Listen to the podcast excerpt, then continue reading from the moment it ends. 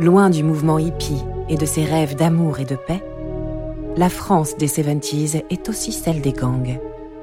Parrain marseillais, proxénète nantais ou braqueur lyonnais, embarqués dans un tour de France de la pègre des années 70. Comme à Marseille, les voyous toulonnais n'ont jamais craint la lumière.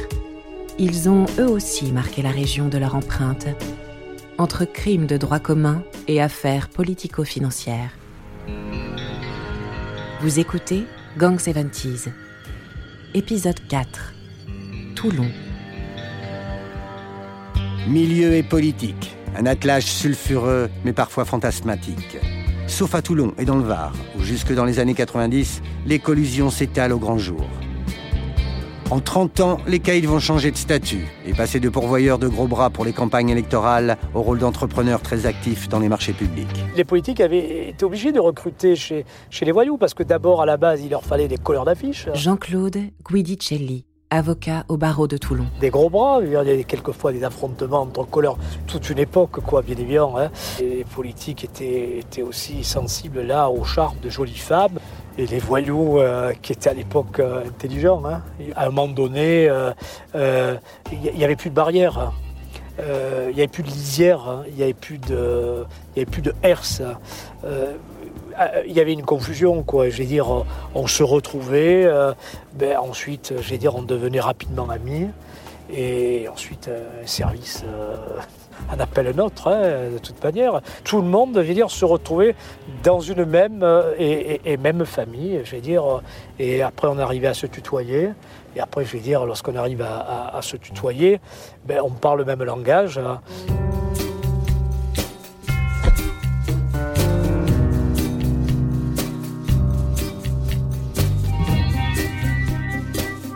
Les campagnes se faisaient avec les voyous. C'est les voyous, les voyous qui allaient faire les couleurs d'affiches. Euh, et, ça se bastonnait entre voyous après. Jo Criado, ancien officier de la police judiciaire de Toulon. Euh, chaque, euh, homme politique qui se présentait avait son voyou. Et l'autre en face, il en avait un autre. Donc après, on se réunissait hein. entre voyous. on n'allait pas trop loin. Hein. Loulou Régnier, dit le seigneur des Sablettes, du nom du quartier des plages de la Seine-sur-Mer, où il possédait un restaurant. Dans les années 60, le quarantenaire est l'un des caïds du Var, et notamment de la basse ville de Toulon, que l'on surnomme le Petit Chicago. Loulou Régnier, 71 ans, revenu déclaré 2700 francs par mois. Un quasi-érémiste photographié pourtant cet été dans sa boîte de nuit, un véritable complexe, le Starter, au Castellet. C'est au bord de cette route, le long du circuit du Castellet, qu'une cinquantaine de prostituées travaillaient pour le réseau. Chacune rapportait près de 5000 francs par jour à son souteneur. Loulou Régnier devrait être présenté au juge d'instruction demain. En prison, le doyen du milieu rejoindrait son fils Michel en détention pour une affaire de stupéfiants. Toulon, plus qu'une ville de, marine, bon, il y a la marine, hein, on le sait, mais ça a été aussi longtemps la capitale des troupes de marine, c'est-à-dire l'infanterie coloniale. Jean-Pierre Boniccio ancien journaliste à Var Matin. Et euh, c'était une ville qui, vivait avec les tirailleurs sénégalais tout ça. Et, au moment de la guerre d'Algérie, euh, c'est une ville qui a été extraordinairement vivante, hein, avec euh, les commandos, les, enfin, voilà, hein. tout ça. Il y avait des bagarres dans Toulon avec les blousons noirs, il y avait les entraîneuses, tout, ça. Quand c'était une époque où on était obligé de faire venir des filles d'Italie euh, parce qu'il n'y en avait pas assez sur place. un quartier qui vivait beaucoup la nuit, euh, beaucoup de bars, de bars à matelots, bon, et puis les bordels, hein, bien sûr. Jo Criado. ils ont gagné un fric énorme, aussi bien en prostitution que, que, que, les bars de nuit. Dans l'ombre de Loulou Régnier, un jeune ambitieux, né en 1948, Jean-Louis Fargette, surnommé le Grand. Il a grandi dans le quartier toulonnais de la Loubière, sans son père, militaire, mort dans la catastrophe du barrage de Malpasset en 1959. Après avoir fait ses classes entre Toulon et Paris, il revient faire carrière chez lui au tournant des années 70. il n'arrive pas seul, bien sûr. Il se serait fait fumer autrement. Donc il arrive avec une équipe. Mais bizarrement, euh, il n'arrive pas à recruter sur Toulon suffisamment. Il n'a pas suffisamment de soldats sur Toulon si bien qu'il doit faire venir des gens de l'extérieur, de Marseille, du Vaucluse, de Corse, de l'Est du département. Et tout ça, ça forme une équipe d'une quinzaine d'individus. Fargette commence alors à frayer dans les coulisses de la politique, notamment au SAC, le service d'action civique, le service d'ordre gaulliste à la réputation sulfureuse.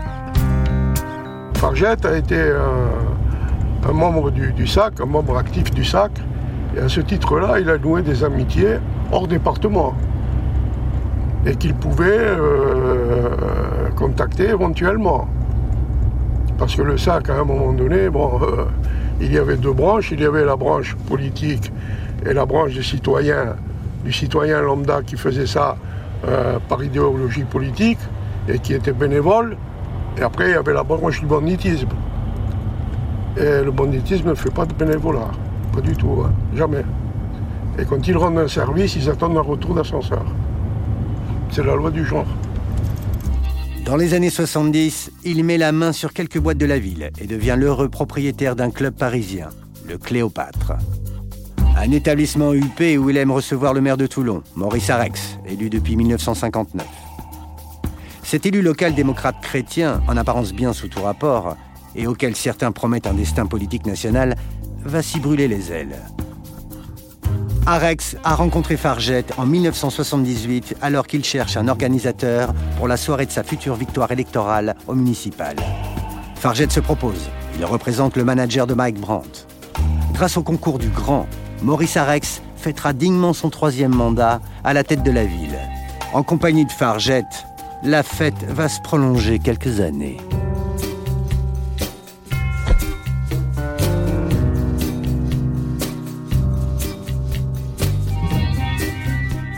Fargette présente une très jolie femme, euh, une ancienne Miss, blonde, grands yeux clairs, super jolie nana.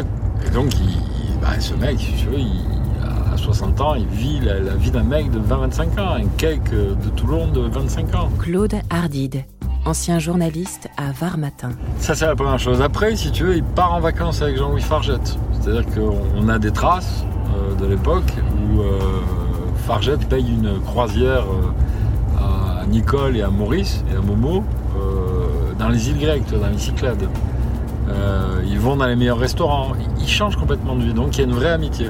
Il y a un vrai respect de Fargette vis-à-vis d'Arex. il y a un vrai euh, respect de la part d'Arex sur Fargette. Les deux hommes s'apprécient.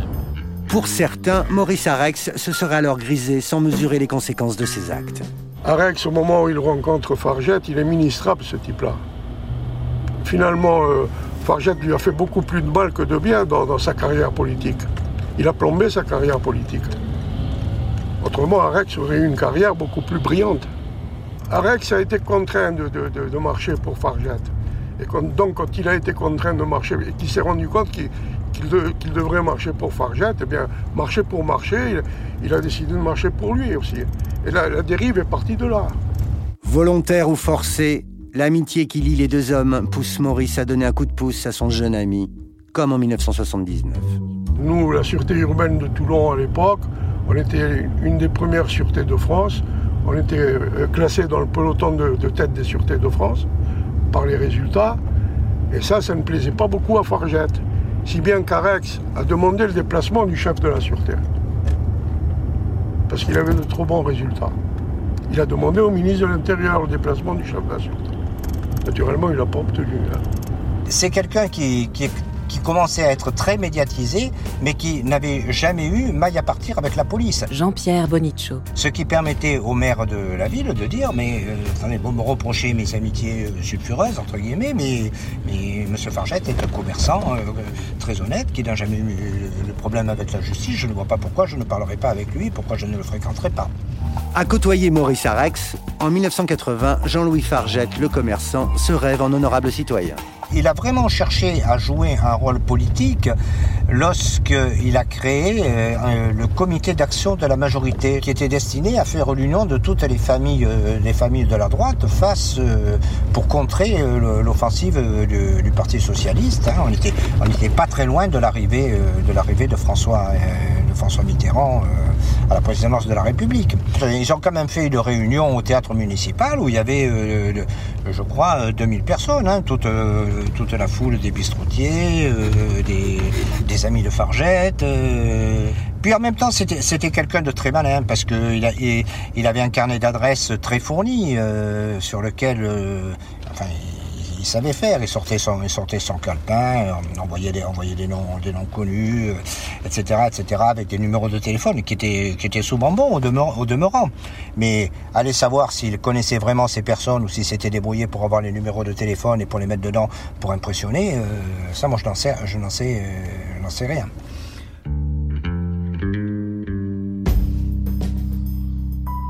les politiques de l'époque, de toute façon, dire, avaient besoin du milieu.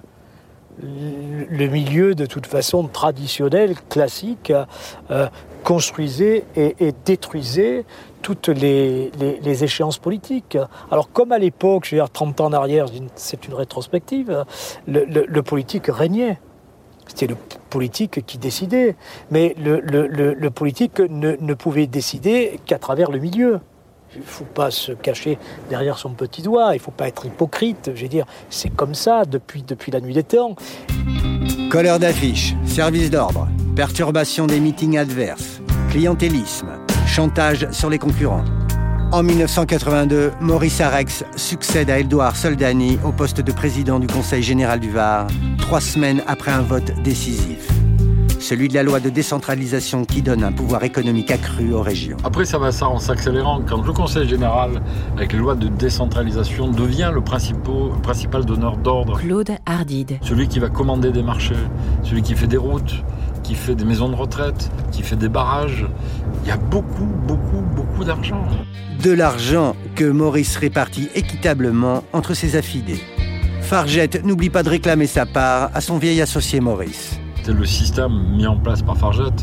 Chaque fois qu'il y a un marché public qui est traité par le Conseil général, euh, moi, Jean-Louis Farget, on prend un pourcentage sur ce marché public. Alors ça pouvait être, comme dans le cas euh, de la Seine, ça pouvait être euh, la vente ou la revente des chantiers navals de la Méditerranée, ça pouvait être une opération de spéculation foncière sur la création d'une zone d'entreprise qui était construite pour pour reclasser les ouvriers de la, navale. Ça pouvait être un musée. Il y a eu un énorme exemple d'une fondation de peintres euh, qui a coûté plusieurs euh, dizaines de millions de, francs euh, à l'époque, avec une surévaluation des, marchés qui étaient colossaux. Et on savait, mais on se cassait les dents. On disait à l'époque que c'était 5% du marché.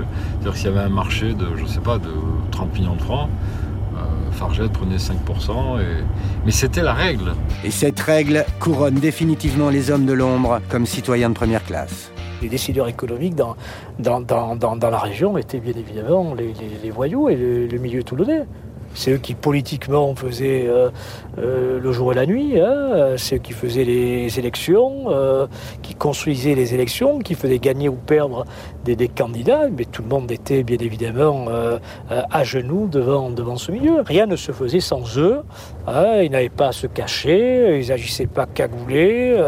Ils étaient au grand jour, ils portaient costume, cravate, etc. Euh, ils fréquentaient les meilleurs endroits, les meilleurs restaurants, euh, ils arpentaient les, les artères principales de, de, la ville. Là, ils étaient, ils étaient les, seigneurs de, les seigneurs et les rois de, de la région, indiscutablement. Ben lui, Farjad ne se cachait pas, euh, aussi bien à la mairie qu'au conseil général, bon, il était, il était chez lui. Hein. Il rentrait sans demander la permission, il rentrait dans le bureau d'Arec sans sans se faire annoncer ni rien. Bon, il était chez lui. Hein.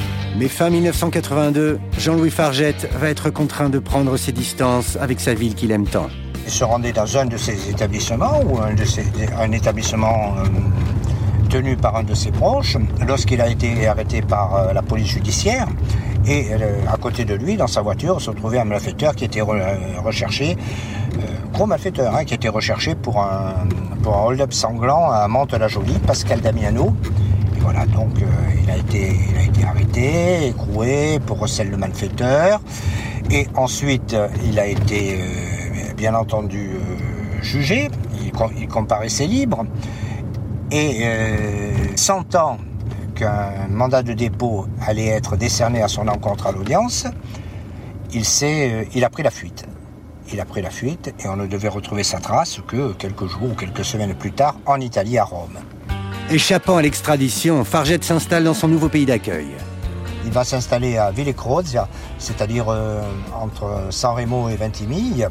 Là, euh, il ouvre, euh, il ouvre un restaurant, il ouvre une pizzeria, et surtout, il est très près de la frontière, ce qui lui permet, dit-on, de venir quelquefois voir un petit peu ce qui se passe, on va dire dans le Var, peut-être pas forcément à Toulon, euh, il a des projets grandioses, il, a, reprend le casino de hier, il s'intéresse à l'extension de l'aéroport, il, veut prendre, monter une cimenterie, il a des liens avec des gens de la chambre de commerce, il a des liens, il continue à avoir des liens avec des politiques, enfin, euh, il, est quand même au, au cœur, au centre d'une toile d'araignée à ce moment-là.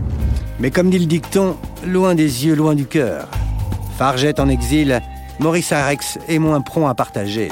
Si bien qu'au début des années 90... Il y a une espèce de, double jeu où on ne sait plus très bien qui, qui tient qui là-dedans, puisque Maurice Arex a été euh, jugé, convaincu euh, lui-même de s'être servi du nom de Jean-Louis Fargette pour avoir acquitté des entreprises.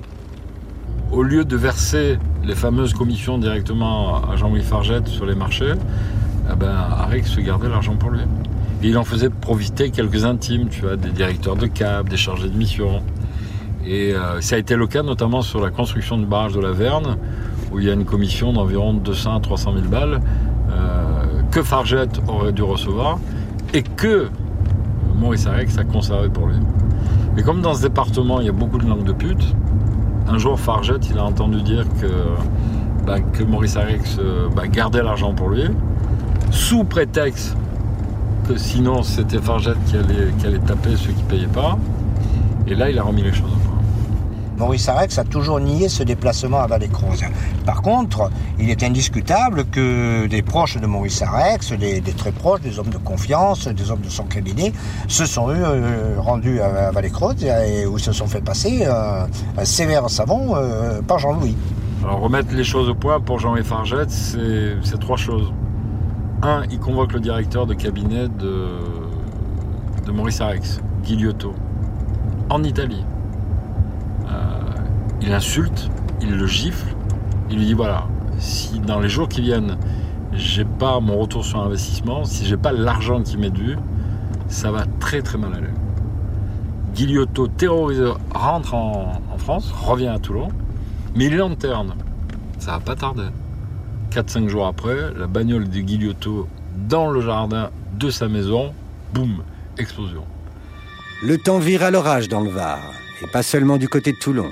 Dans la ville voisine de hier, une députée qui convoite la ville crée des vagues. En 1993, euh, se déroule dans la troisième circonscription du Var euh, une campagne pour les législatives très dure, dans laquelle euh, Yann Pia, qui entre-temps est passé du Front National à l'UDF, euh, a le soutien des instances nationales de l'UDF, mais euh, n'a pas le soutien des instances locales. Les huit maires de la circonscription, à l'exception de son suppléant, euh, se sont tous prononcés pour son, rival qui vient du, même parti qu'elle à l'origine, qui est Joseph Cercia. C'est une campagne dure, c'est une campagne qui laisse des traces. Jean-Louis Jean Fargette, euh, politiquement, euh, il n'y avait que Toulon qui l'intéressait. Mais économiquement, Toulon est déjà une ville sinistrée. Et euh, son intérêt, c'est hier. Son candidat était, était Joseph Sancia. Et il, s'impliquait, pour le faire élire. Le 16 mars 93, Yann Piat tient un meeting de fin de campagne à Espace 3000. Et là, des, des voyous, des, hommes de main, des, demi-selles, enfin, patron de boîte de nuit, etc., vont perturber le, meeting de Yann Pia. La veille, Joseph Cercia avait lui-même tenu un meeting qui s'était très bien passé. Donc, euh, les, rois étaient à même de faire le, parallèle entre, entre les deux affaires. Et, comme par hasard, c'est le 17 mars 93, au lendemain du meeting perturbé de Yann Pia, que Jean-Louis Fargette est tué euh, là-bas en Italie. Le 17 mars 1993, à 4 h du matin, Jean-Louis Fargette, 47 ans, est retrouvé mort dans un jardinet jouxtant le hall d'entrée de son immeuble, abattu de 4 balles de 38, sans doute par un tireur embusqué. La rumeur, la rumeur va faire son œuvre, elle va faire son chemin, elle va cheminer dans les consciences. Euh, il y a ceux qui y croient, il y a ceux qui font semblant d'y croire, il y, il y a ceux qui ont intérêt à y croire et qui disent oui mais il y a Yann Pia derrière, il y a Yann Pia derrière, c'est elle qui a commandité, etc., etc. Ce qui est sûr, c'est qu'un contrat sur la tête d'un homme comme Fargette ne pouvait pas, ne pouvait pas s'être préparé en une nuit ou en, 24 heures. Ce contrat était prêt, était prêt, était, était déjà, était déjà, déjà prêt. Tout était, tout était en place pour, euh, euh, pour, l'abattre. Donc, s'est-on servi du mythique, de, ce mythique perturbé pour brouiller les cartes Là-dessus, les assassins de Fargette n'ont jamais été arrêtés. Hein. Donc, on, on en est réduit à, à des suppositions. Moins d'un an après, le 25 février 1994, un autre assassinat va provoquer un tremblement de terre. Il est 20h10, euh, moi j'apprends donc de la part de mon rédac chef que Yann Pierre a été assassiné. Bon, je suis assommé à Bazourdi. Je prends cette route et je vois la lumière bleue des gyrophares qui tournent. Dans les heures qui suivent, le scénario du drame se précise. Quittant les bureaux vers 20h, le chauffeur Georges Arnaud reconduisait Yann Pia à son habitude vers le quartier résidentiel du Mont aux Oiseaux. Il a remarqué une grosse moto qui semble le suivre, et puis presque en haut de la côte, la moto double, le passager tire à bout portant. Et Yann Pia, les dernières phrases qu'elle prononce, exactement là, elle dit Jo, on nous tire dessus, Jo, on nous flingue. Euh, elle prend euh, une première balle qui n'est pas une balle mortelle, elle en prend une deuxième qui va la toucher au cœur. À ce moment-là, la moto arrive sur le côté, euh, côté conducteur, et Ferry qui est derrière, en position de passager sur la moto va tirer à travers la portière une balle dans la cuisse de Joan Les balles ont traversé la Clio Baccarat noire par la lunette arrière et les vitres. Les deux tueurs à moto, en doublant, ont atteint Yann Pia d'au moins deux balles. Ensuite, quand il continue, quand la moto continue, elle, double la voiture de, de de Yann Pia, elle finit d'embarder, elle se casse la gueule. Et euh, Ferry, qui a perdu son arme, reprend son arme au sol et avance en direction de la Clio de Johanno et de Yann Pia et tire à plusieurs reprises. Donc Johanno recule, euh, il s'appuie sur, le virage en épingle à cheveux pour se mettre dans, la, dans le sens de la, de la descente. Il regarde Yann Pia qui gémit. Il lui dit tiens bon Yann, tiens bon Yann, on y arrive, etc. Et puis euh, cinq minutes après, quand il arrive dans la caserne euh, des pompiers de hier, elle est morte. Le médecin de, la caserne arrive et tente de la réanimer et ça marche pas. Donc le décès est déclaré à, 20h12. Les circonstances dans lesquelles ce crime a été commis laissent penser qu'il s'agit de ce que l'on appelle un contrat. Une thèse va vite se dessiner, un peu trop évidente. Tous les journalistes qui déboulé disaient mais bon voilà, l'histoire elle est simple. Hein. Euh, Yann Pia voulait se présenter à la mairie de hier, elle était déjà députée, elle voulait fermer tous les bars euh, des voyous. Euh, hier, elle voulait fermer le casino d'hier, elle luttait contre les marchés qui étaient truqués, elle, menait une, croisade contre la surfacturation dans l'aéroport d'hier où il y avait une déperdition d'argent absolument énorme. Ben voilà, ses adversaires politiques locaux, qui sont tous membres de la même famille qu'elle, l'UDF, voire le RPA, ben, ils ont décidé de, la flinguer. C'est presque une évidence, tu vois. À ce moment-là, on se dit, bon voilà, elle, est victime du système. Euh, Fargette, euh, mais le système c'est, a continué d'exister. Et c'est euh, ceux qui restent aujourd'hui, bah, c'est, Arex, Cercia et, tous ceux qui grenouillent dans cette famille-là. La piste s'éteindra d'elle-même. Finalement, les deux motards qui ont assassiné la députée sont identifiés. Lucien Ferry et Marco Di Caro. Ce sont deux jeunes voyous qui fréquentent le Macama, un bar du port de Hier, dont le propriétaire, Gérard Final, est désigné comme le commanditaire du meurtre. Ce second couteau du milieu varois, se sentant pousser des ailes, aurait de lui-même fait supprimer Yann Pia, qui promettait de nettoyer le département. Fin de l'enquête sur le meurtre et début des ennuis pour Maurice Arex, symbole de la corruption varoise. Pour Maurice Arex, tout a basculé avec l'assassinat de Yann Pia et le coup de pied donné dans la fourmilière par les enquêteurs. Pour l'accusation, il s'agit d'un véritable pacte de corruption au centre duquel se trouve Maurice Arex et sur lequel plane, comme le montrent des écoutes téléphoniques, l'ombre de Jean-Louis Fargette, le parrain du milieu varois assassiné. Depuis, le sénateur n'a cessé de rejeter ces accusations. Si je peux aider la justice, tant mieux. Tout est déclenché à la mort de Yann Pia. tout se déclenche là, à ce moment-là. Euh, il y a des enquêtes qui sont faites tous azimuts. Ça a été dans, le département euh, un tremblement de terre, ça a été déjà un, tsunami. Euh. Un tsunami qui va avoir raison du système Arex. Le lundi 1er août 1994, le septuagénaire est incarcéré au Baumette sous la triple inculpation de corruption active, de recel d'abus de confiance et de complicité d'abus de confiance. Il sera finalement condamné à deux ans ferme en 1997, puis à trois ans en 2000, avant de mourir un an plus tard. Des procès édifiants pour les Varrois. L'affaire Piat a fait du bien, puisque, je veux dire, tout le monde a repris sa place un peu. C'est vrai que chacun a dit ben, le conseiller c'est là, les politiques c'est là, le commissariat c'est là, les magistrats c'est là, les policiers c'est là, les voyous c'est là, les avocats c'est là. Et finalement, euh, la mort de Yann Piat a permis de moraliser le, paysage politique barois finalement. En fin de compte, euh, elle a obtenu une, victoire posthume qu'elle n'aurait peut-être jamais eue vivante. Depuis le grand coup de balai des années 90, Toulon semble avoir chassé ses vieux démons et les notables ont pris leur distance avec les caïds locaux. Le business n'est pas pour autant mort. Il se poursuit simplement de façon plus discrète. Parrain marseillais, caïd toulonnais féru de politique, politicien véreux varois, autant de personnages qui ont écrit la légende noire de la côte et qui ont permis à son milieu d'être en tête d'affiche de la grande criminalité française.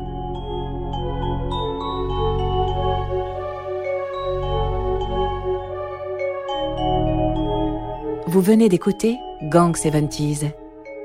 Si vous avez aimé ce podcast, vous pouvez vous abonner sur votre plateforme de podcast préférée et suivre Initial Studio sur les réseaux sociaux. Gang 70s est une coproduction Initial Studio et Label Image. Production Sarah Koskiewicz. Montage Camille Legras et Victor Benamou. Musique Arnaud Denzler. Illustration Luc Grieux. Avec la voix d'Elsa Amnan.